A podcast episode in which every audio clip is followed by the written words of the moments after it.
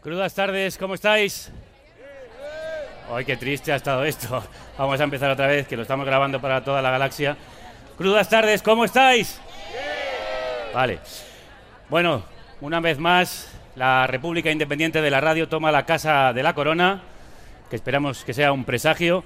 Y para que esta película empiece como tiene que hacerlo, necesito un voluntario o voluntaria para hacer la primera escena de carne cruda, la escena de la guillotina. Ahí levantar una mano, por favor. Acércate, una- un fuerte aplauso para este joven que viene desde el fondo del, del Jardín de las Delicias que hemos montado aquí para hacer una versión más de carne cruda a la fresca.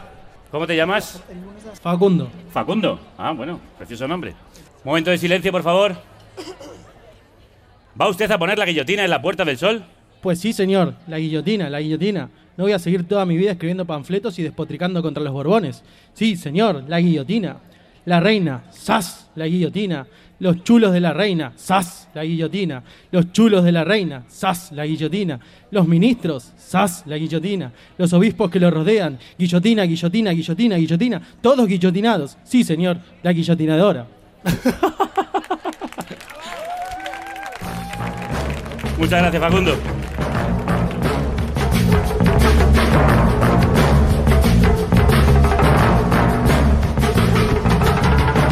De la piel para adentro, mando yo, escribió Escotado y cantó Ajo en la versión que Mil Dolores Pequeños hicieron del texto del filósofo. De la piel para adentro comienza mi exclusiva jurisdicción. Elijo yo aquello que puedo. Pero lo cierto es que muchas veces dejamos que de la piel para adentro nos manden otros. Incluso hay quien elige que otros ordenen, pongan orden sobre nuestros cuerpos, porque así todo es más previsible y controlable y da menos miedo. La libertad es lo que tiene, que asusta porque te hace responsable, implica equivocarse, explorar y abre una puerta al caos. Por eso son tan necesarios artistas como Eduardo Casanova, que hoy viene aquí al programa, que explora el desorden más allá de nuestras pieles, que mira con tanta intensidad y profundidad a la superficie que la atraviesa para mostrar lo que hay debajo, en lo oculto, en los márgenes de lo que somos. Lo repito. Como en el tronco de los árboles, como en el retrato de Dorian Gray, en nuestras pieles están las marcas, las arrugas, las cicatrices, las estrías, las grietas, las heridas, de lo que escondemos detrás. A través de ellas, de esas roturas, se trasluce y deja su huella en la corteza. Por eso las pieles jóvenes, tersas, perfectas, sin fallas ni fallos, aunque quizá más atractivas para el ojo vago, son menos interesantes para un ojo atento porque aún tienen poco que contar. Aún se ha escrito e inscrito poca historia en ellas. El Eduardo es aún un ojo inquieto de un niño que mira con curiosidad impúdica, atrevida, traviesa, descarada, una curiosidad brutal. Le ocurre desde que era pequeño, que no puede evitar mirar lo incómodo y lo morboso, lo que está fuera de campo y de norma, en los márgenes de lo real. Márgenes se llama precisamente el libro de fotografías en el que mira sin filtro a las pieles rotas, dañadas, doloridas, estriadas, desgastadas, quemadas por el fuego, curtidas por la droga, el alcohol, la calle, la derrota, la locura. Pieles de las que apartamos la mirada, a las que él nos hace volver la vista con fascinación. A mí me fascina cómo Eduardo Casanova, el director de Pieles, ha mudado la suya como las serpientes y le ha dado vuelta como un guante desde que era un crío amanerado en una serie de éxito de televisión hasta convertirse en el cineasta y fotógrafo que se arranca la piel a tiras para mostrarse y mostrarnos a flor de piel. Despellejados y descarnados. Feos pero también hermosos, hermosamente horrendos. Tal como somos en realidad de la piel para dentro, en ese refugio de la libertad en el que solo mandas tú, tu inconsciente y todo lo bello y lo feo que te hace humano, demasiado humano.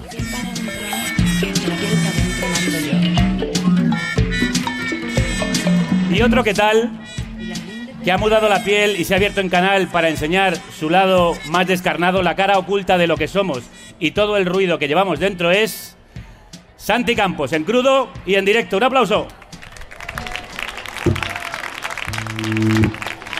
Personas estrechas y llenas de mierda.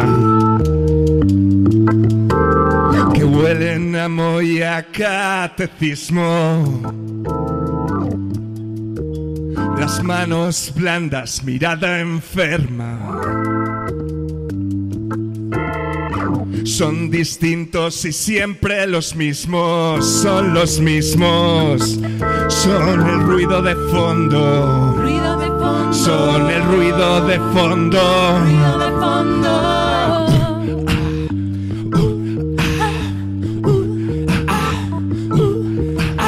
Pasas la vida intentando pensar que has imaginado que nunca ocurrió, pero llega la noche y respiras hondo y vuelves a escuchar ese ruido de fondo, Ruido de fondo. ese ruido de fondo. Ruido de fondo.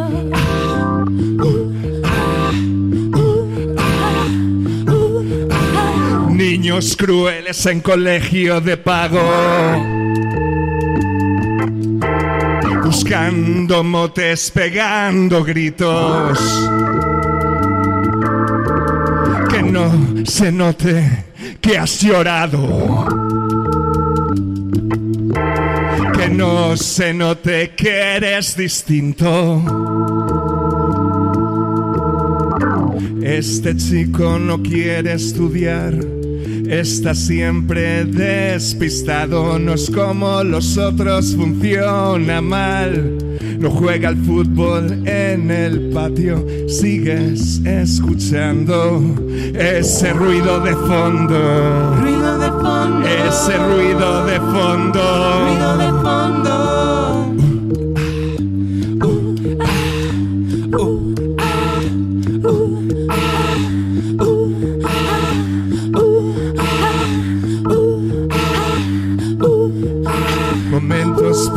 De confesionario, pecados veniales mal castigados. Habla chaval, no estés asustado. ¿Cuántas veces te has tocado? Recuerda que arriba te están observando. Todos tus antepasados, el niño Jesús, el apóstol Santiago, tu abuelo Jacobo y Francisco Franco. Es el ruido de fondo. Es el. Ruido de fondo. Es el ruido de fondo.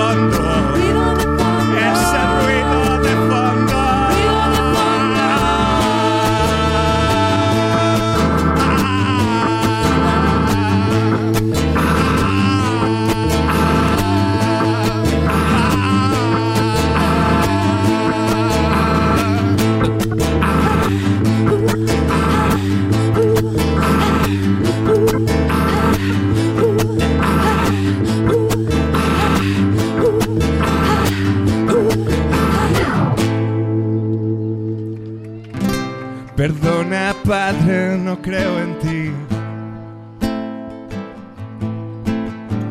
Buscaré la salida y no volveré a venir por aquí.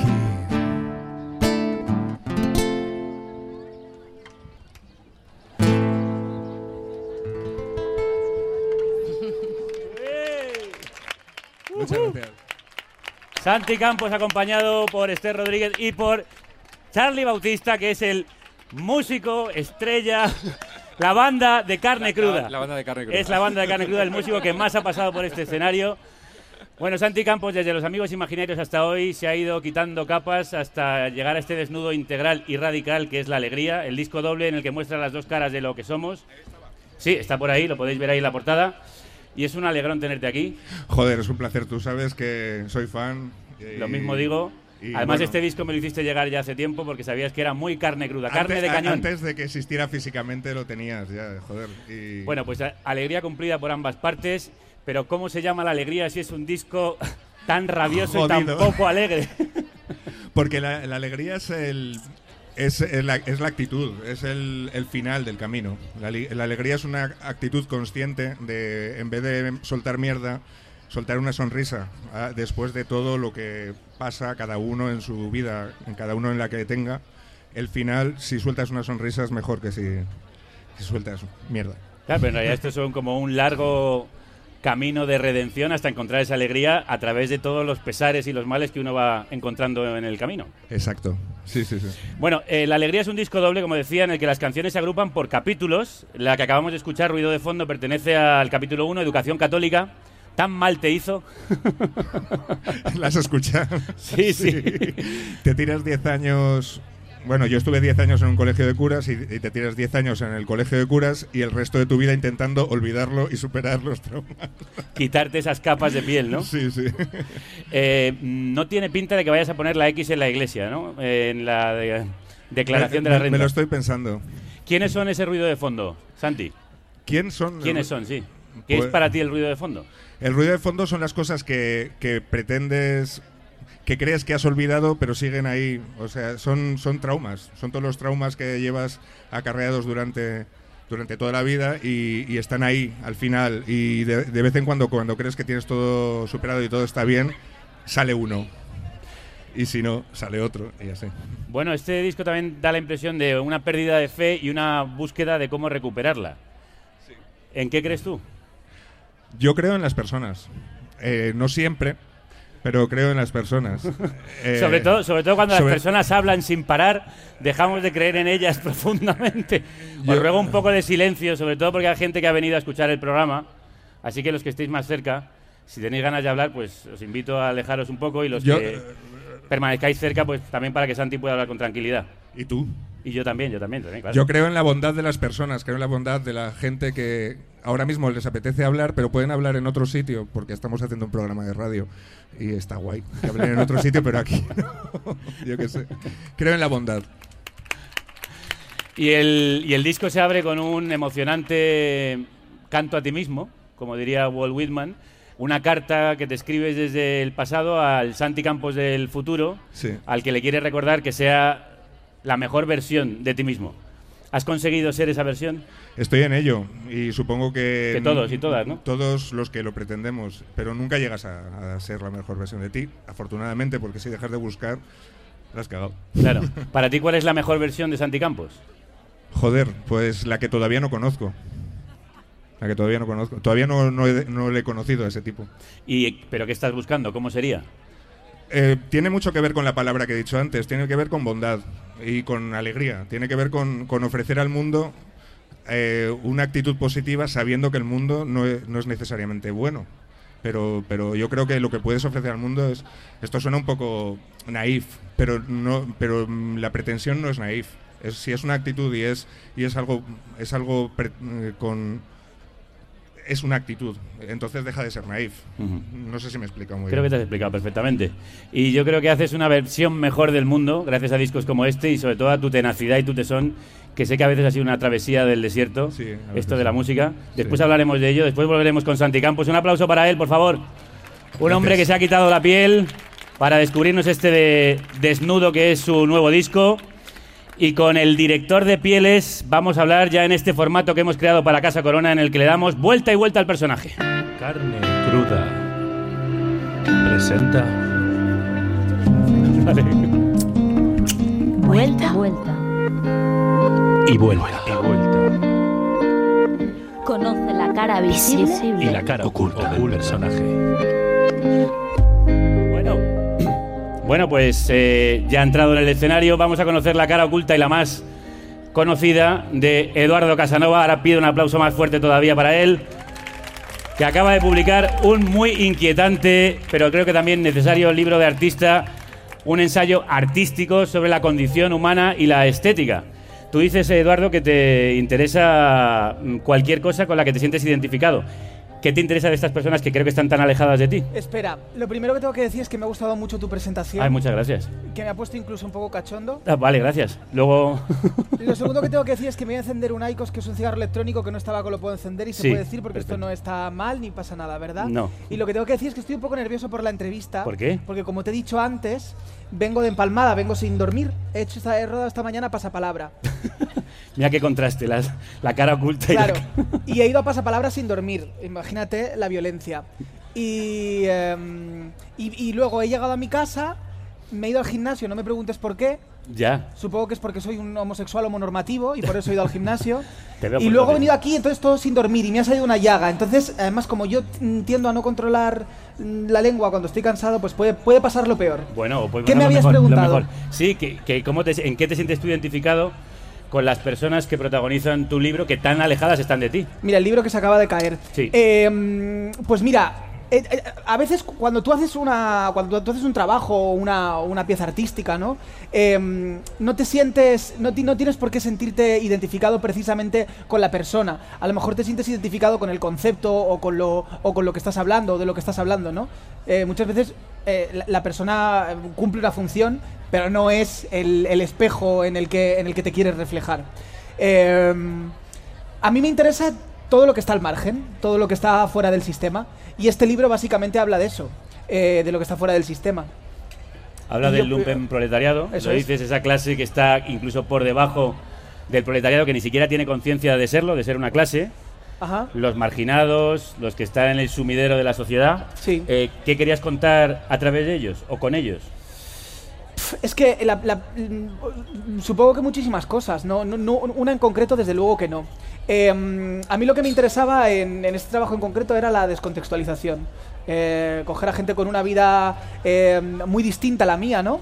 Eh, extremadamente distinta a la mía, pero que por algún extraño motivo me interesaban, y unirlas y meterlas en mi mundo, que era un mundo muy eh, diferente al suyo.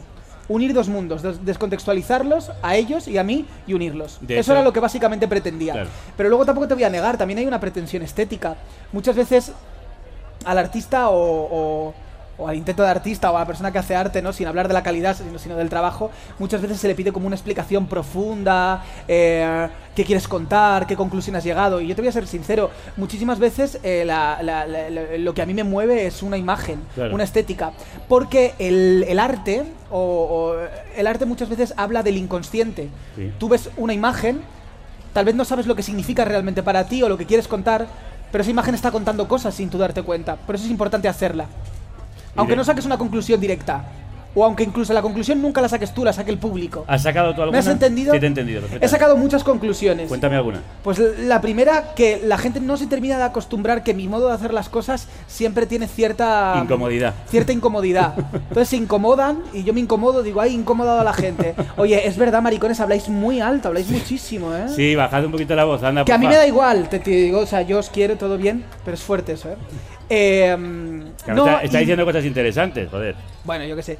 Y, y- y me, me he- me he dado cuenta de eso, me he dado cuenta de que, de que bueno, de que la incomodidad es, es, es muy incómoda. Eh, valga la redundancia. Eh, ¿Cómo has convencido a esa gente de la calle a subir a tu casa, tumbarse en tu cama con las sábanas de seda rosa, Hmm. mostrar esas poses a veces tan impúdicas y incluso juguetonas, cuando probablemente su vida no es un juego en este momento? Mira, yo no soy fotógrafo, pero me han pagado por hacer este libro y hacer de fotógrafo. La gente que sale en este libro no es modelo, pero han hecho de modelo.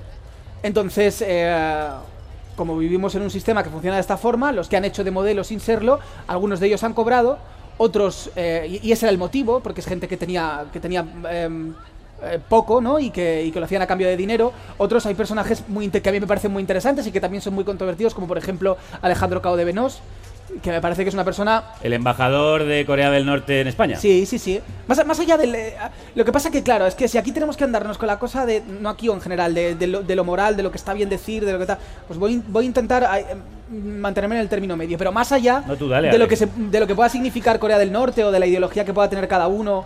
Por supuesto no voy a hablar de la mía. Alejandro Cao de Venós es una persona interesante a la cual le... le le, mm, ¿La has fotografiado? le, le- le- le conté la propuesta, la entendió y le fotografié. Y al resto, me refiero a todo eso, esas personas que están en el arroyo y que tú te las subes para, para eso, jugar como modelos y ponerse a lo mejor en, bueno, en posición, una posición incómoda para ellos, ¿puede ser? No, no, no creo que fuera incómoda para ellos, no. La verdad es que creo que no. Creo que no. Eh, hay, de hecho, quien, quien ha comentado en redes sociales que estabas utilizando a esta gente del lumpen Hmm. para incluso reírte de ellos o deshumanizarlos o no tratarlos con el suficiente respeto. ¿Qué piensas de esas críticas? Bueno, que, que entiendo que cada persona lo puede interpretar de una forma. Es un trabajo polémico que da a que se interprete de esa forma. En este trabajo yo me he querido meter en concreto, yo he querido formar, eh, yo he querido formar, ser una pieza del puzzle, ¿no? Porque es un libro que habla del sistema, yo estoy dentro del sistema, evidentemente, y tra- retrata gente que está fuera del sistema, y yo era una pieza fundamental. No podía hablar del sistema, retratar la, eh, la gente que está fuera del sistema y, y- y yo que dónde quedaba, ¿no? Eh, y funciona así. Sí. Eh, bueno, en Zara se venden camisetas con mensajes feministas. A lo, mejor, a lo mejor soy Zara. sí, claro.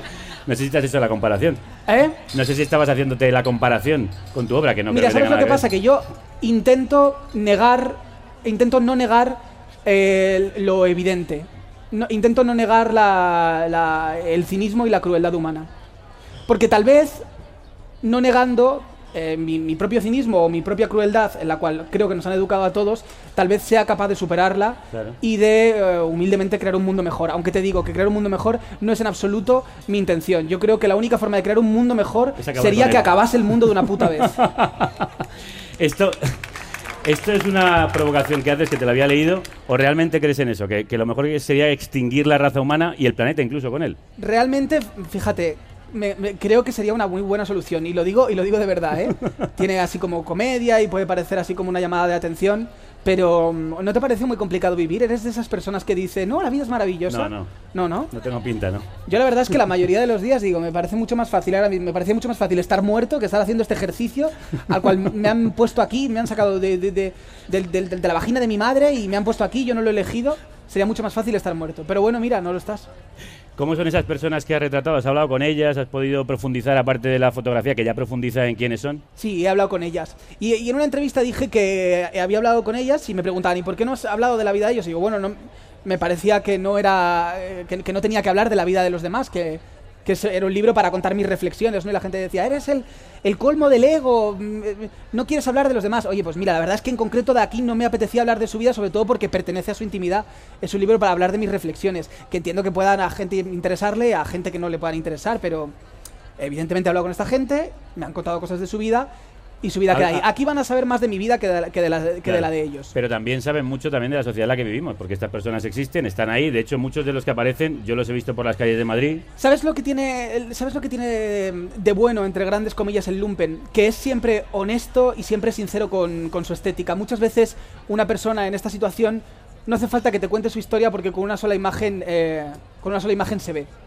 Eh, ¿Quiénes son ellos? Cuéntame, no, su historia íntima, sino algunos de los personajes a los que has invitado, de dónde los sacas. Mira, hay una cosa que me gusta mucho y es que la mayoría de gente que, que vive en Madrid y, y que ha, ha ojeado el libro, que puede ojear el libro, puede reconocerlos. Es, es gente que, que vive en Madrid y que son gente de la calle muy reconocible de Madrid. También quiero decir que no solo hay gente de la calle que, y que el- el- el- ha monopolizado, hay, hay muchas series en el, Sí, hay en el muchas libro. series, luego está también tu madre, está... Sí, hay- la, serie de, de la gente de la calle en mi cama ha monopolizado el, libro, pero, pero no solo hay gente de la calle. Hombre, pues son las También está Alejandro Caudevenos. Sí, pero son las imágenes más impactantes, son las que abren el libro, son las que te dejan a veces eh, más Que son las más desconcertado. impactantes lo ha decidido el público, ¿eh?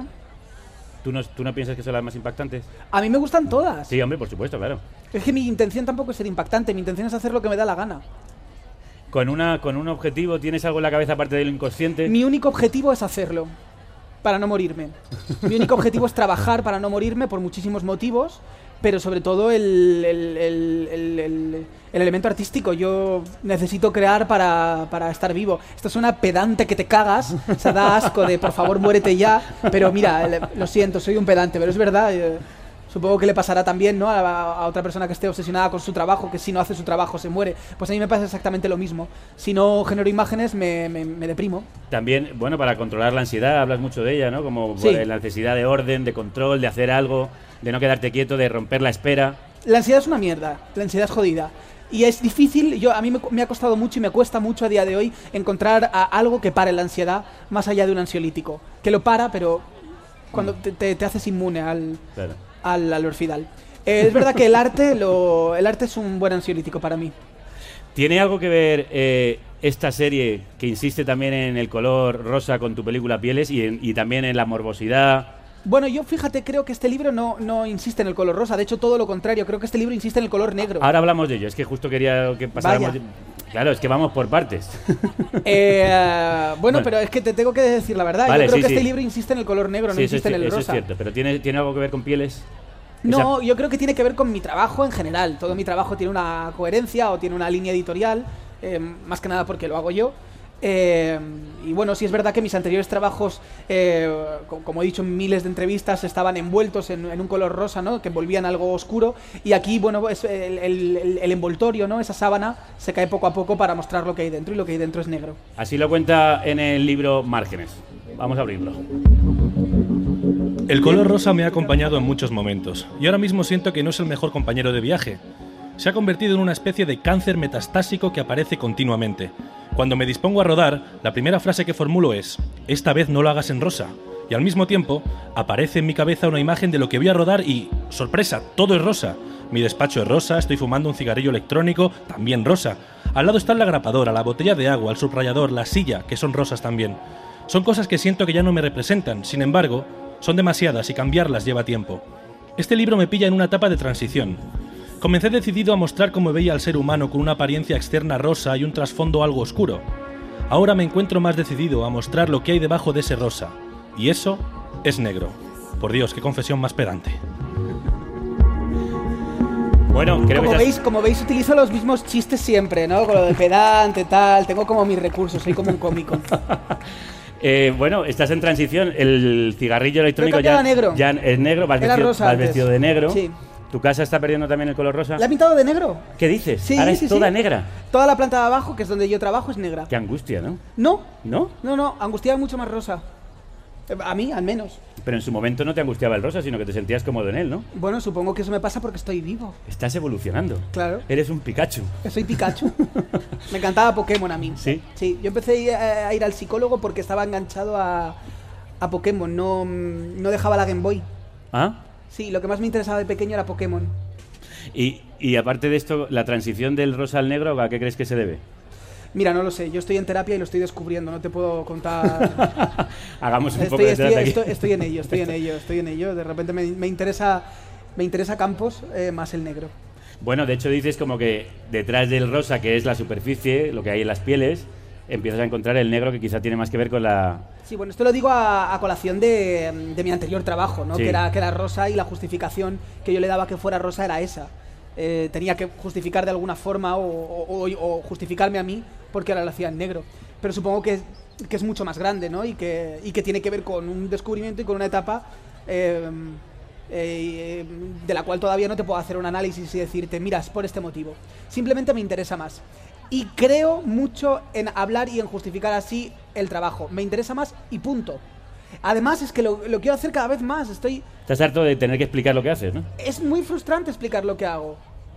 Me frustra explicar lo que hago, sobre todo porque de repente el- mi trabajo genera polémica. Pero Déjame que te preguntas. cuente esto. Vale, vale. Mi, mi trabajo genera polémica y ahora yo digo, es que me siento la necesidad de explicarlo para que no piensen tan mal de mí porque soy humano y quiero que me quieran. Entonces voy y lo explico. Y ahora empiezan a quererme. No, no, no, empiezan Ah. a quererme. No eres la hostia, es verdad, tenías toda la razón. Y me di cuenta que eso que están aplaudiendo tampoco era lo que quería explicar. Y me siento frustradísimo y digo, ¿qué hago? Pues me voy a callar, me voy a callar. No, no, mira, en realidad te digo la verdad, a mí lo que me encantaría es no haber hecho ni una sola entrevista de este trabajo. No, hombre, no me digas No, esto, que es estamos verdad. en mitad de la no, entrevista. pero yo habría venido aquí. No, pero es verdad, yo habría venido aquí, te habría hablado pues de otras cosas, o no habría venido. Pero al final es como funciona el sistema. Tú haces un trabajo artístico y tienes que venir a promocionarlo para que la gente lo compre. Pero en realidad creo que es injusto, porque yo no debería explicar este trabajo, porque al explicar este trabajo os estoy diciendo a vosotros cómo tenéis que leerlo. Os estoy coartando vuestra capacidad de, de, de, de, hacer una interpretación. Que no es que yo sea Bin Laden y te diga aquí, lo, lo mío, lo mío tiene razón, pero bueno, lo, lo he hecho yo. Si te digo lo que pienso, ¿me he explicado bien, me entiendes? Pero claro, hay que venir y hay que promocionar las cosas. Deberíamos dejar de promocionar las cosas, pero estamos en un sistema que nos obliga a promocionar las cosas. Bueno, pues eh, im- imagínate que esto no es una promoción, simplemente estamos aquí charlando. Estoy intentando tomármelo no como una promoción. Lo que me asusta es que, como me lo intento tomar no como una promoción, mañana saldrá un titular donde dirá: Si soy un hijo de puta o un activista que lo decida al público, o empatizo con los dictadores. Entonces la gente dirá: "Ah, ah, ah". Y diré: No, por favor, me tomaré un ansiolítico, me gastaré 60 euros otra vez en la psicóloga. ¿Y qué hago? ¿Me mato? No, no, por favor. Me voy a encender otro cigarro. Enciéndete otro cigarro. Eh, eh, ¿qué- por, qué te fascinan tanto los dictadores? Ya que lo has dicho. A ver, Que me parece bien, quiero decir. mira, a mí me fascina. Son figuras fascinantes. Bueno, son figuras fascinantes. A mí me gusta el ser humano y me gusta y me gusta el ser humano sobre todo que es complejo. Eh, y, y me, y me- y me gusta saber lo que le pasa. Em, los dictadores son unos hijos de puta, pero, pero su cabeza es eh, muy creativa. Tan creativa hasta el punto de llegar a crear un mundo paralelo donde solo pueden vivir ellos y, y- y- y- y esa necesidad hace que suponga un, un sufrimiento, una guerra o un caos para el pueblo. La capacidad de crear un mundo eh, horrible es la capacidad que, que yo trabajo y que tengo como director y que veo en algunos dictadores. Me fascinan desde ahí, desde lo artístico. Todo me fascina desde lo artístico, desde lo moral no tengo ningún tipo de opinión. ¿No tienes ningún tipo de No, opinión? no tengo ningún Ni tipo de opinión. Ni siquiera en contra de un dictador. Bueno, te, tú has dicho de No me metas en un jardín, ¿eh? Sí, sí, es que de hecho. Tengo tú- mi opinión, pero no te la voy a dar aquí. qué evidentemente. no? Bueno, pues porque no, porque, porque estoy aquí para hablar de mi trabajo. No, has dicho que de tu trabajo no quieres hablar, que no quieres hacer promoción, que No, quieres he hablar. dicho que me gustaría no hacer eso, pero que por Pues yo cojones estoy lo tengo intentando que hacer. ya, pero yo te estoy intentando llevar a otro territorio en el que no tengas que hacer promoción, sino que hables de qué te parecen moralmente los dictadores. Moralmente los dictadores me parecen un horror, evidentemente. Pero. Pero artísticamente son personajes interesantes. Que no es algo que diga yo, anda que se han hecho miles de películas sobre di- dictadores. Digo yo que algo tienen que interesar artísticamente para que se hagan películas sobre dictadores. Ahora tampoco estoy diciendo nada del otro mundo, ¿no? Lo que pasa es que es fácil descontextualizar esto que estoy diciendo y que me caiga la del pulpo. Pero bueno, ¿Te han caído muchas del pulpo o qué? bueno, a mí toda la vida llevan cayéndome las del pulpo. Lo que pasa es que como soy majo, pues me voy salvando. ¿Entiendes? ¿Cuál Me ha sido la peor que te ha caído? Bueno, yo viví una muy tremenda. Es que esto es que estoy hablando aquí, que pero es que luego esto la gente lo está escuchando. Mi- ¿no? Mira a sus amigos en plan como salvajes. Eh, no, es mi representante. Ah, tu representante. Pero mira, me han caído miles. Y amiga. Sí, no, y de trabajar en la editorial. Eh, me han caído miles, porque a trabajo cae una. La más grande que me ibas a contar. La más grande, La que me ibas a contar. la más grande solo hay una y es Rocío Jurado. No, venga, no sabes cómo se sale por, por peteneras. Es que llevo La- currando desde los 12 años haciendo entrevistas. Tengo facilidad para salirme, Claro, ¿sabes? pareces un político. Pero mira, es súper fácil. Cuéntamela, anda. No es que me fa- eh, eh, lo, más fácil es poner Eduardo Casanova, entonces te aparece en mogollón y ya tú eliges. Mira, pero- lo, lo pe- lo peor es que no puedo ocultar ninguna porque están en Google. Claro, pero quiero que me la cuentes aquí, que se la cuentes a ellos. No, ellas. no, mira, realmente no me ha afectado ninguna. La satisfacción que me ha hecho hacer mi trabajo, y esto sí es verdad, está por encima de cualquier polémica que pueda generar. Sí. Sí, claro que sí. Tengo la suerte de poder hacer lo que me gusta.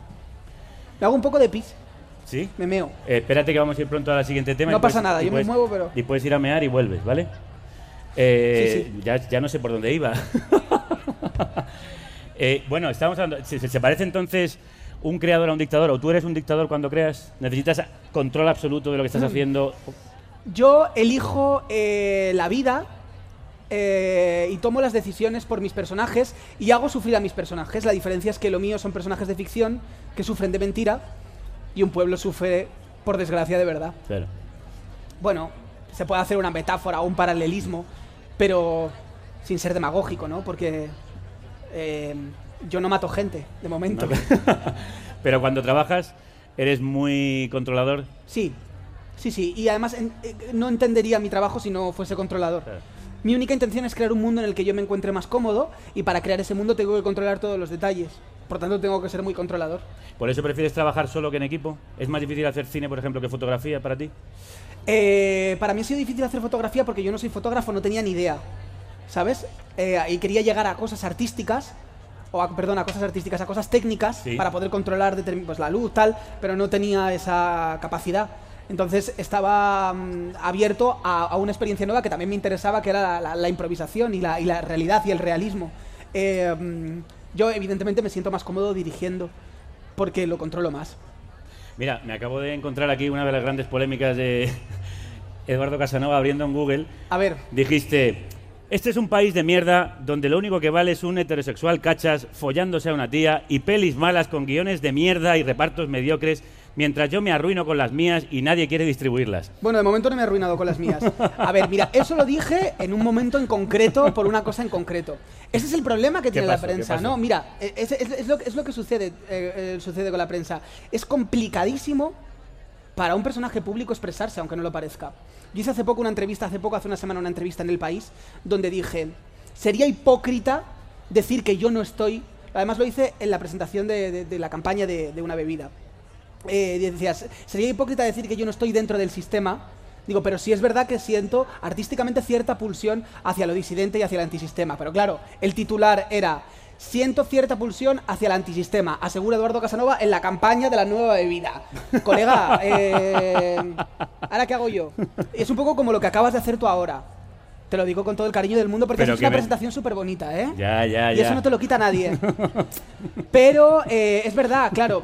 eh, a lo largo de tu vida y, y más de, de mi vida, que, que ha sido pública desde los 12 años, que soy como Elena Furiase, la hija de Lolita, eh, dices muchas cosas de las cuales te puedes arrepentir o de las cuales, la- o las cuales dices en un contexto y, y que en ese momento pueden tener vigencia o que pueden estar dichas en un calentón y que ahora tal vez no tengan ninguna.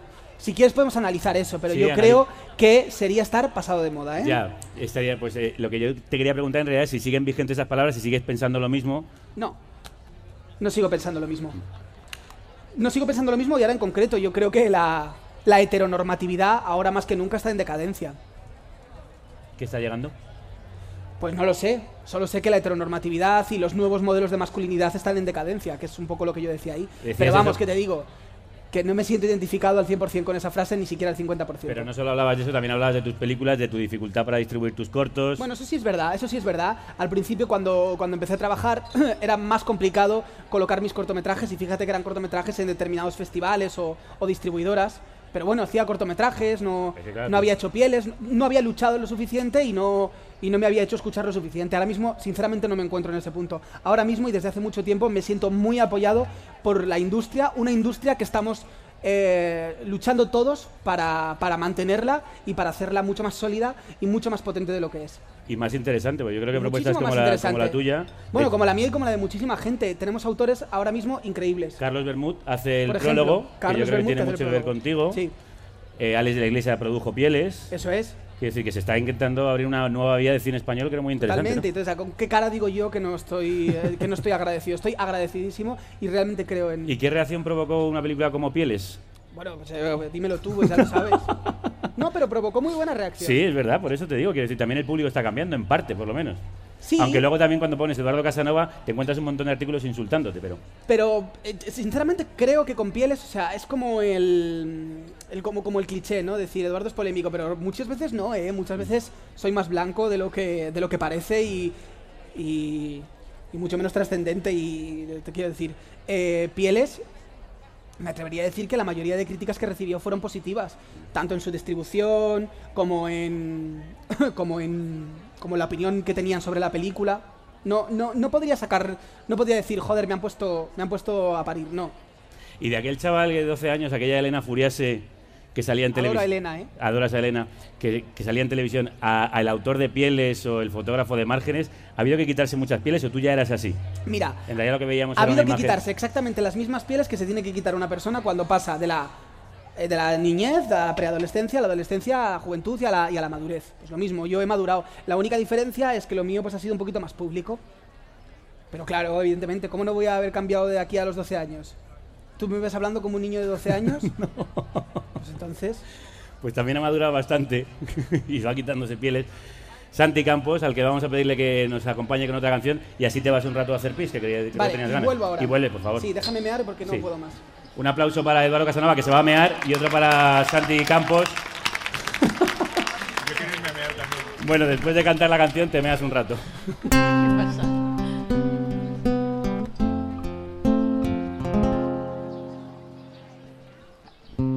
He escuchado que decían en algún telediario que la niebla se marchaba, que empezaba el verano, que empezaba el verano. Me he asomado a la ventana. Y así pude comprobar que la hierba ya crecía como hace algunos años, como hace me puse el traje de domingo y me senté a esperar, deseando que tú vinieras a bailar conmigo.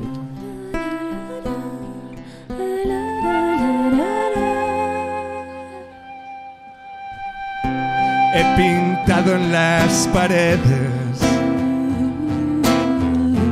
algo que recuerda al mar. Para que si un día vuelves, ya no te quieras marchar. Ya no te quieras marchar. He comprado algunos discos de los que solías escuchar antes de cambiar el sexo por vino y diazepam.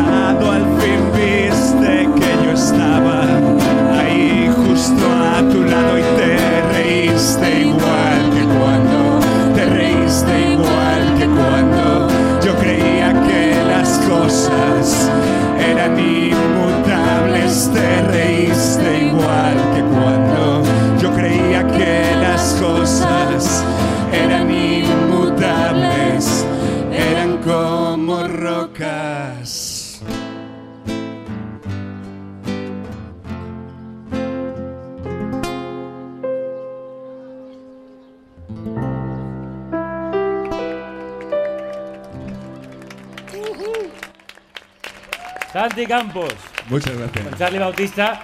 Y vaya voz que tiene Esther, qué maravilla hacerte los coros así de bien, ¿eh? Esther lo hace todo Una bien. gran dama, lo- toca el bajo, lo que le eches. Lo que le eches. Oye, una cosa. eh, las canciones son como, como vino y diazepam, como anestésicos o, o curan heridas. Esta canción, de hecho, me acuerdo vi- viendo la- eh, habla de la ansiedad. Habla Ah. de la ansiedad desde el punto de vista de la persona. No, yo no.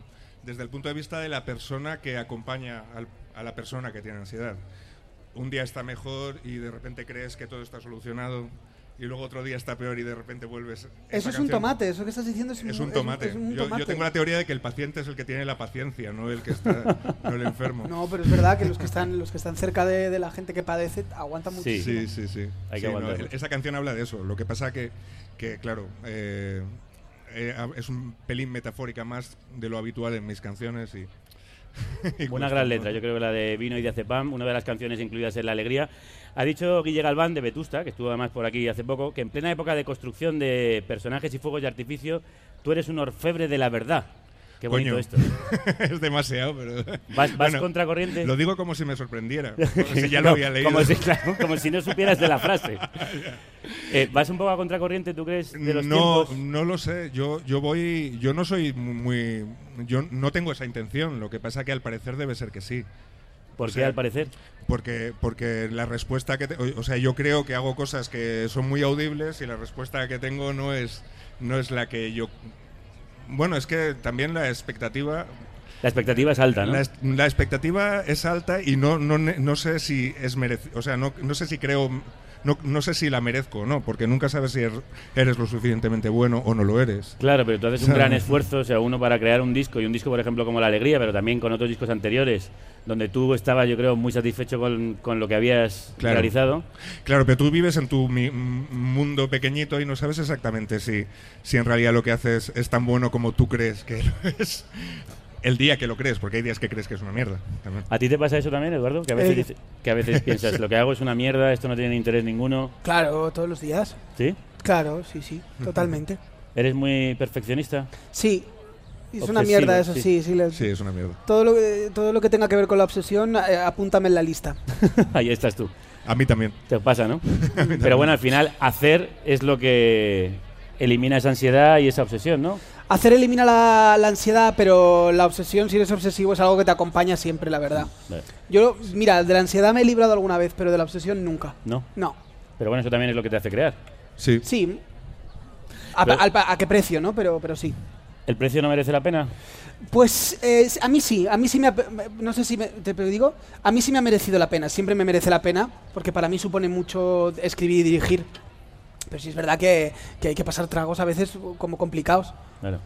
¿En tu caso? A mí Santi? sí me merece la pena, pero siempre que termino un disco creo que no quiero hacer más. Lo que Ya. pasa es que luego me viene la pulsión y, y- y vuelvo a hacer otro. Pero, pero sí me merece la ¿Y pena. por qué te, te surge primero esa pulsión de no hacer más?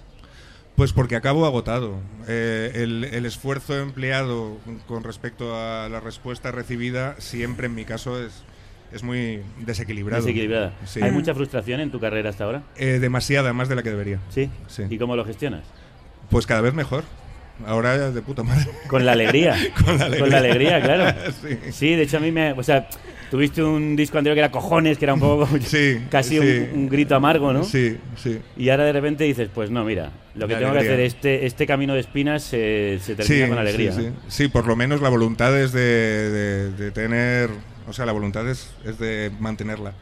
Y vuelves ahora con un grupo al que es llamado Herederos. ¿Qué herencia traéis? ¿Qué herencia traes tú del camino? Joder, haces unas preguntas. Ya lo sabía, pero haces unas preguntas muy complicadas. ¿Qué herencia traigo? ¿A qué te refieres? Bueno, eh, pues todo este camino recorrido desde neumáticos, desde amigos imaginarios hasta hoy Santi Campos en solitario. Yo, eh, eso es, men- es, es mentira lo que voy a decir, pero yo siempre tengo la sensación de que estoy empezando. Me queda una semana para cumplir 50 años y tengo la sensación de que estoy empezando. O sea, no, no soy muy consciente de la herencia. Pues quítatelo de la cabeza porque con 50 ya no estás ya, empezando, ¿eh? ya, ya, hasta que me, hasta que la palme, entonces ya está.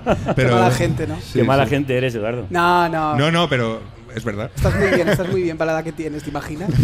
Esta lo estás mejorando. Tú también. Esta no es tu, esta no es tu parte, ¿vale? ok, me callo, chao. Cállate un ratito. A ver, me habéis dicho que vuelo, yo vuelvo. No, es verdad, claro, y además haremos ahora hablar contigo. Bueno, de hecho, ha- has dicho que probablemente este sea el disco más importante de tu vida. Sí, pero creo que lo he dicho en otros también. Lo dices siempre que sacas un disco, ¿no? Sí, creo que lo he dicho Siempre en otros que- crees que Bueno, en- ellos llevan tocando conmigo muchos años y creo Y que lo he dicho siempre en lo dice, ¿no? Sí. Pero dices que hasta ahora, en los 20 años, te habías cen- autocensurado alguna vez y que esta vez no lo has hecho. Este es el que menos, mm, menos censura eh, he metido. O sea, mm, si había una canción que me gustaba, la metía. Si había un mensaje que quería decir, lo decía. La, la autocensura normalmente no tiene que ver con el- las cosas de las que estoy hablando. Tiene que ver con que me suene mohoso y ya dicho. Ah, Con la, con la repetición o con, la, o, o con que sea insu- insustancial. Eso es lo que me preocupa. Claro. Esa es la, la autocensura. Y en este ni siquiera me he autocensurado con eso. Si me parecía una canción bonita y que el mensaje eh, entraba en el conjunto del disco, la he metido. Y si me parecía fea y el mensaje entraba en el conjunto del disco, también la he metido. que hay mucho mensaje en este disco. Háblame de esas cuatro partes y de ese disco doble, que es toda una obra conceptual. Sí, sí lo es, lo es. Es un poco accidental porque fue un- en el momento que ordené las canciones me di cuenta que tenían mucho sentido eh, hacerlo con, con en cuatro capítulos. Es, es una película, novela, disco, digamos. ¿Qué cuenta? Pues cuenta primero la educación, el primer capítulo habla de la educación, en mi caso una educación católica, con todo lo que lleva encima, en colegio de curas, segregado y tal. El segundo capítulo habla de los viajes y las mudanzas. Eh, yo me he mudado muchas, Muchas veces, veces. muchísimas veces de ciudad, pero no necesariamente habla de las mías. El tercer capítulo se llama Pasajeros y habla de. de- bueno, de- de- se llama Polizones, perdón. Habla de, que todos somos pasajeros de las vidas de los demás. Ah, Eh, o sea, habla de las relaciones no solo amorosas, sino de las relaciones, los vínculos que vas creando con otras personas. En una época de mi vida yo soy pasajero de tu vida, luego dejo de serlo, tú eres pasajero de la vida del otro. Habla de, habla de eso. Y el último capítulo habla, toma ya, del paso del tiempo, la frustración, la enfermedad, la vejez y la muerte. bueno, está bonito. Menos mal, que, menos mal que estás en la alegría, ¿no? Ahí está, el mensaje es ese. El mensaje es ese y, y la, y la conclusión es positiva, pero, pero sí, el mensaje es ese. Y hay mucha, bueno, hay mm, varias canciones que podríamos llamar de esto que yo he denominado como la nueva canción protesta. Joder. Bueno, es que la hay, hay un montón de, bueno, Sí. hay unos cuantos músicos que a través de estilos actuales estáis haciendo letras políticas, sociales, con Yo mensaje. creo que hemos perdido el pudor. O sea, la gente de mi generación lo intentamos hacer, intentábamos hacer música bonita hasta que hemos descubierto que era importante también decir cosas. Al principio intentas hacer música bonita copiando a los músicos que te gustan, un poco eh, en reacción con los estos de los 70 que hacían música protesta y que te parecía como que tenía fecha de caducidad. Tú querías hacer música que no tuviera fecha de caducidad. Y de repente te das cuenta que el mensaje te importa más de lo que debería haberte importado. Y entonces empiezas a, a preocuparte más en el mensaje que en el vestido. Y después ya las dos cosas juntas y entonces creo que esa es la voluntad. Eso es la es alegría. esa. Pues Sí. volveremos a escuchar un último tema de la alegría para cerrar el programa. Por favor, un aplauso para Santi Campos. Uy, me falta el palito. Y hablando de decir cosas con sentido, me dicen que tenemos una última hora, tenemos que conectar con nuestros servicios informativos. Última hora. El informativo de la cruda realidad. El Boletín Oficial del Estado publica hoy la Orden 1754-11 en virtud de la cual, a partir del 1 de septiembre, quedan ilegalizados los siguientes órganos del cuerpo. Todos los riñones derechos, salvo los de la marca ACME, los cuales deberán ir acompañados de sus correspondientes certificados de autenticidad. Todos los páncreas, brazos y vejigas que no estén avalados por el certificado de calidad expedido por la agencia Orgality, la compañía privada contratada por el gobierno para impedir el tráfico, el tráfico clandestino de órganos. Todos los pulmones que el día 31 de agosto mantengan impago el canon biológico en favor de las compañías propietarias del sistema respiratorio. Todos los corazones que adeuden más de seis meses de alquiler en la empresa propietaria. Asimismo, se excluye de su uso de todas las narices no incluidas en los modelos A, B y C del catálogo de IKEA, así como los pechos cuyas medidas no se ajusten al estándar establecido por la clínica Touch Mill, encargada por el gobierno de regular los patrones de belleza más integradores y saludables. Estas medidas progresistas orientadas a acelerar la recuperación económica han sido bien acogidas por la población. Solo algunos miles de manifestantes protestaron ayer en la Puerta del Sol y gritaron eslóganes en defensa de sus órganos sin marca. Cientos de cojos, obesos, jorobados y narigudos han huido a las montañas donde han formado una comunidad utópica bajo el lema Otra belleza es posible. Era una de las noticias de última hora, el libro de relatos de Santiago Alba para carne cruda, que lleva escribiéndolos desde hace ocho años y que ya podéis encontrar en todas las librerías del país y incluso también en la Feria del Libro de Madrid que cierra esta semana. Y de otra belleza posible habla precisamente la obra de Eduardo Casanova, al que le vamos a dar la vuelta. La, cara oculta. La cara oculta.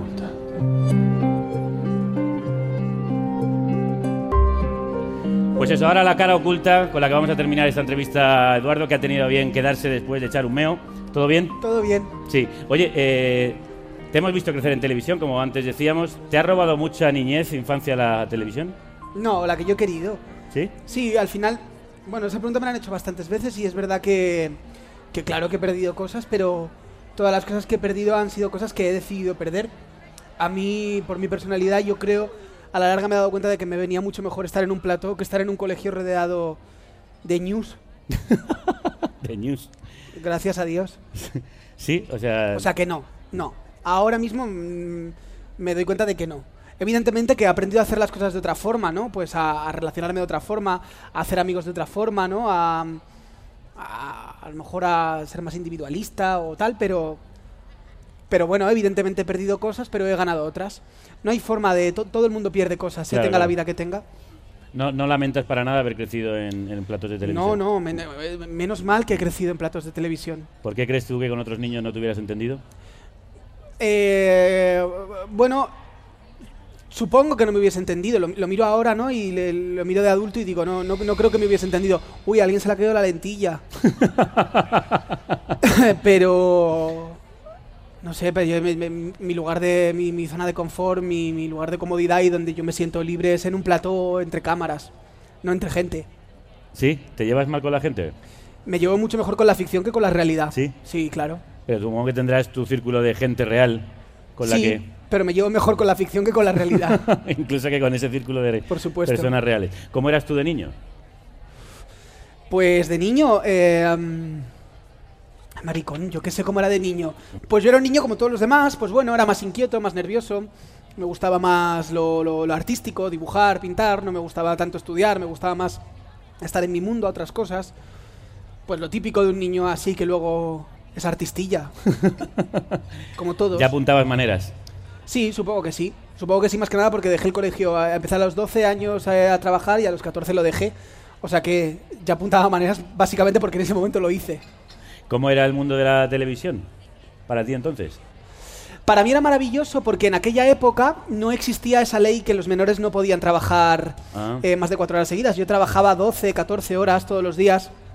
Y la verdad es que doy gracias a, doy gracias a que a, a- a los políticos que han puesto esa ley cuando, cuando yo ya era adulto y podía seguir trabajando muchísimas horas, porque si a mí me hubiesen quitado horas de rodaje y me las hubiesen puesto en el colegio, ahí es cuando me hubiese hundido mi infancia.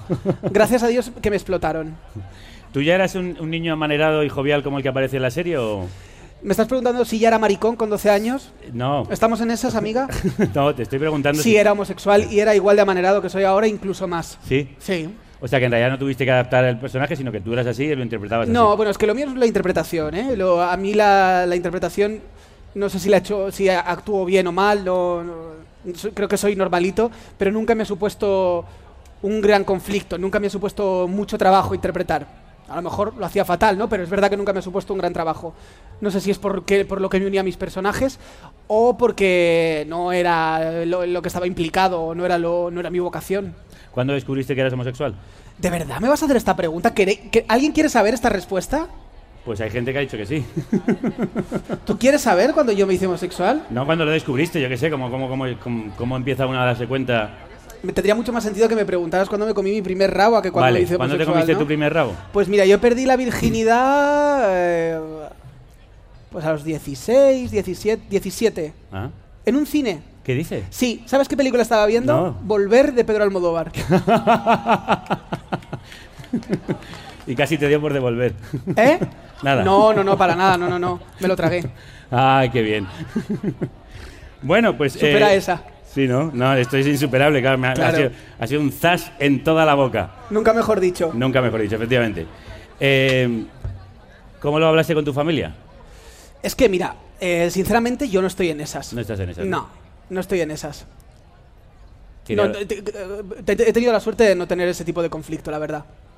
Incluso a hablarlo ahora me da como... mm, No pudor, pero de repente lo veo como de... ¿Really, bitch? Ya, tío, pero es que hay gente que sí que tiene ese problema. Ya, bueno, también es verdad que mucha gente ahora, ahora ¿no? Lo, lo- lo tiene más fácil. Pero es que yo no soy ejemplo de nada. No soy ejemplo de nada. Lo siento muchísimo, hay mucha gente que lo pasa mal, hay mucha gente que lo pasa bien. Pero yo no les puedo decir, hey, luchar, porque no, no, no- lo mío no está en eso. Lo mío está en hacer fotos, en, en rodar películas. Bueno, yo quería llevar en llegar en realidad a la relación que tienes con tu madre, que precisamente es la protagonista de la última Sí. parte del, del libro. La relación con mi madre es increíble, es una relación fuerte, pero en, en- en cualquier caso no está determinada por, por- por el motivo de mi sexualidad, ni muchísimo menos. No, no, no hablaba de eso. Quiero decir que, que te estaba preguntando cómo lo tomó tu familia y cuál es tu relación con ella, que creo que es importante porque dices que a través de una madre controladora tú descubriste como tu obsesión por el control y tu obsesión por las personas obsesivas, tu Sí. obsesión por los dictadores, por los creadores. Bueno, yo soy, hijo, yo soy hijo único. eh, soy hijo único y es verdad que he estado. Pues, pues- bueno, como todos los hijos únicos, ¿no? He tenido una relación mm, y tengo una relación potente con mi madre. Sobre todo porque todo el, todo el amor, todas las broncas se quedan entre nosotros dos. No, no, se, no se comparten con más hermanos porque no los tengo. Eh, yo creo que una relación con, con una madre te condiciona muchísimo artísticamente. Y a mí la mía me ha condicionado, claro que sí. Pero la verdad es que tengo una madre maravillosa que siempre, más allá de lo que ella quisiera o no quisiera para mí, siempre me ha apoyado en, en- en que yo decida dirigir o que decida mm, hacer un libro de este tipo o una película como la que he hecho. ¿Qué le dijiste cuando eh, le preguntaste si quería ser tu modelo? Ah, no, ella encantada. Sí, ¿no? Ella encantada. Ella está muy orgullosa de, de- de formar parte de mi imaginario. Un imaginario que está lleno, como antes decías, eh, de, en, en tu casa antes, pues el color rosa, ahora es negro, según acabas de contar, y de un montón de imaginería kids que también aparece en el, en el libro. Sí. ¿Cómo es ese santuario de Eduardo Casanova? Bueno, en mi casa se ha visto alguna- en algunas ocasiones, en revistas así y tal. Eh, bueno, yo eh, vivo en la casa en la que me siento cómodo. Vivo en la casa en la que me siento cómodo. A mí me interesa mucho el kitsch, me gusta mucho el kitsch. Me siento cómodo con, con el feísmo y, y vivo así. ¿Cómo es? Eh, descríbenosla un poco. ¿Cómo es mi casa? Pues mira, mi casa es eh, eh, tiene dos plantas. En la planta de abajo trabajo. Antes era todo rosa, ahora la planta donde trabajo es negra y la planta de arriba donde vivo es rosa. Todavía sigue siendo rosa. Y está lleno de objetos kids por todas partes, ¿no? Sí, claro, tengo una vitrina con, con objetos que colecciono, pues... Por eh, ejemplo, algunos de pues- los que aparecen ahí, ¿no? Pues algunos de los que aparecen ahí, sí, como mm, porcelanas de unicornios, eh, mm, eh, cristos, eh, ese rollo. Bueno, y tienes también, creo, un altar de dictadores. Un Jong-il, por, por lo menos. Sí, tengo, tengo eh, tú sabes que en todas las casas en Corea del Norte todo el mundo tiene Su, dicta- su sí, foto de sus- Kim Jong-il y, eh, de sí, y de- y de Kim Il-sung, Sí. no de Kim Jong-un porque todavía sigue, sigue vivo, lo tienen en todas las casas. Y a mí me parece increíble lo que simboliza eso, ¿no? Tener, tener la imagen de, de los líderes de tu país en, en tu casa, ¿no? Que están ahí contigo, que te están observando, que son como son los padres de la nación. Eh, estéticamente me, me- me fascina y me, y me gusta mucho lo que simboliza y los tengo. No por la ideología, sino por lo que simboliza estéticamente. Claro, porque no, porque claro, poner a Pedro Sánchez o a Mariano Rajoy, pues como que no. Bueno, me parece que también. Sí, me parece que sí, claro que sí. Yo creo que todo- a todos los políticos se les puede hacer una lectura. Una lectura pop. De hecho, muchísimas figuras políticas se han convertido en iconos pop. Kennedy, Jackie Sí, Kennedy, sí, que de hecho hablas Margaret también Thatcher. de ellos en el. en Tengo el un libro. baño de los Kennedy en mi casa. ¿Un qué? Un baño. Tengo el baño. El baño está dedicado a los Kennedy. ¿Y que está lleno de fotos de ellos o qué? Sí, está lleno de fotos de ellos, del asesinato, de platos de los Kennedy. em, la tapa del váter es eh, está bordada con una de las frases que una de las supuestas frases que, di- que dijo Kennedy antes ¿Cuál? de morir. Em, Ciudadanos del mundo no estamos solos. Ah, que hablas hablar- tú ahí de que quizá se mató a Kennedy para evitar que supiéramos que los extraterrestres estaban entre Es nosotros. una de las teorías de la conspiración que rodean todo el universo de los Kennedy, que son muchísimas. ¿Por qué te obsesiona tanto los Kennedy? ¿Te gustan tanto? ¿Te fascinan? Bueno, yo lo he dicho muchísimas veces, la- a mí la imagen que más me fascina de la historia de los Kennedy es el vestido rosa de Chanel manchado de sangre. Me parece que, es, que, que a mí me inspira mucho y, y me parece que tiene muchas conexiones con mi trabajo. Eh, eh, he absorbido esa imagen y, y a partir de ahí he, he creado muchas cosas. Por lo que me cuentas, parece... Y luego, pues, por, Ah, toda, por, por- por toda la maldición de los Kennedy, todo, todo lo que les pasó, por, por, por aquel momento histórico y tan, tan oscuro, ¿no? De la, de la muerte en directo del presidente de los Estados Unidos. Me parece fascinante. Ellos representan mucho esa vida en rosa que, que esconde un negro por detrás muy, muy Totalmente, totalmente, sí, sí. Ellos estaban fatal. Y por lo que me estás contando, me está recordando mucho a cuando David Lynch habla de sus creaciones, que en realidad ¿Ah, dice sí? que tiene... bo- Sí, él Le tiene... van a dar el Oscar ahora de honor. ¿Ah, sí? Hombre, ya Sí, era el. Oscar honorífico. A mí me parece muy bien. Ya estoy- era, me hace mucha bien. ilusión. ¿Tienes alguna re- relación, tú crees, lo que tú haces con, con lo que él hace? A mí me parece que algo sí. Bueno, a ver, yo pues soy un fan de David Lynch y, y supongo que le copiaré muchísimo, claro, o que me, influ- me influenciará muchísimo su, su obra. Sí, supongo que sí. Bueno, estamos llegando al final. Una de las cosas que creo que se conoce poco de ti es que dices que llevas muy mal la soledad. Sí. ¿Se conoce poco eso de mí? Bueno, no lo sé. Yo lo he leído por ahí como que algo que no, Sí, a mí la soledad la verdad es que no me gusta. No me interesa nada. no lo llevas bien, ¿no? No. ¿Y qué haces para evitarlo? Pues no estar solo. No estar solo o si ah, estoy solo porque quieres agua. Sí, por favor. O si estás solo porque a veces hay que estar solo, pues lo que hago es eh, utilizar el recurso que mejor me funciona, que es el de que, del que te he hablado durante toda la entrevista, que es el de escribir y el de hacer arte. Pues te agradecemos mucho que, a pesar del día que llevas o las setenta y pico horas que llevas sin dormir, que te has venido aquí a hablar de tu obra, a hablar de tu libro, aunque no te guste la promoción, y que hayas compartido este tiempo con nosotros. Nada, yo te, lo- te- te lo agradezco a ti, espero que os lo hayáis pasado bien y sobre todo que compréis el libro, porque Hombre, claro, claro, yo también claro. aquí para eso, Todo este esfuerzo para eso. para que compréis el libro. Eduardo 24 Casanova. euros cuesta. Muchísimas gracias. Bueno, pues vamos a despedirnos con una canción más de Santi Campos y terminamos este programa que se está haciendo ya casi de noche. Santi, todo tuyo. Podría caer el cielo de golpe, podría llevarse la grúa tu coche, salirle goteras al que vive abajo. Podrías perder tu triste trabajo, que sea domingo y ya no seáis dos. Morirte mañana y que exista Dios. Podrían odiarte todos tus amigos, podrías querer tener un hijo conmigo.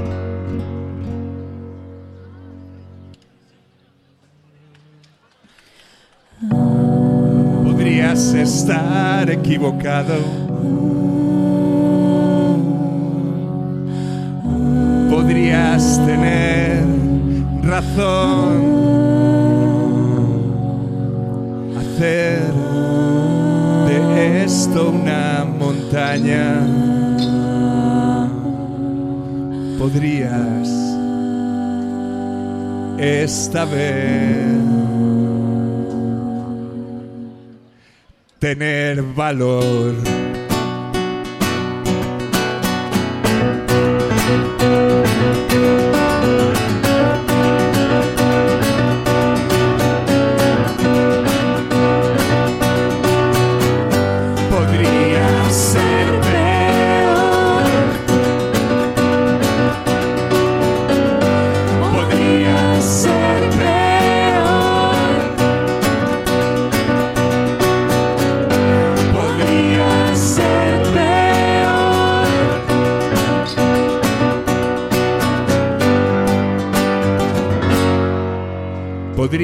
Empezar a llover.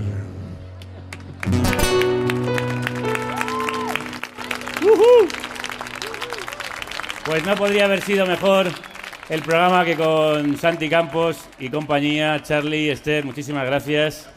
Si queréis que vuestra vida mejore, podéis ir a verles el próximo jueves 20 de junio al Café Berlín de Madrid. El 21 están en Barcelona en la Sala Barch. En Zaragoza están el 22 en la Lata de Bombillas. Y el 20 de septiembre en Bilbao en el Cucha Belsa de el Café Anchoquia. Gracias por hacer la música posible. Gracias a ti. A pesar del ruido de fondo. Nosotros no volvemos el jueves que viene, sino que lo hacemos, porque nos vamos a Coruña a hacer un programa sobre guerra, mujeres y refugio, sino que lo hacemos el viernes 28 a las 8 de la tarde. Hasta entonces, no dejéis que os manden de la piel para adentro y si alguien lo intenta, combatirlo, igual que tenéis que combatir el ruido de fondo y que la radio os acompañe. Muchas gracias.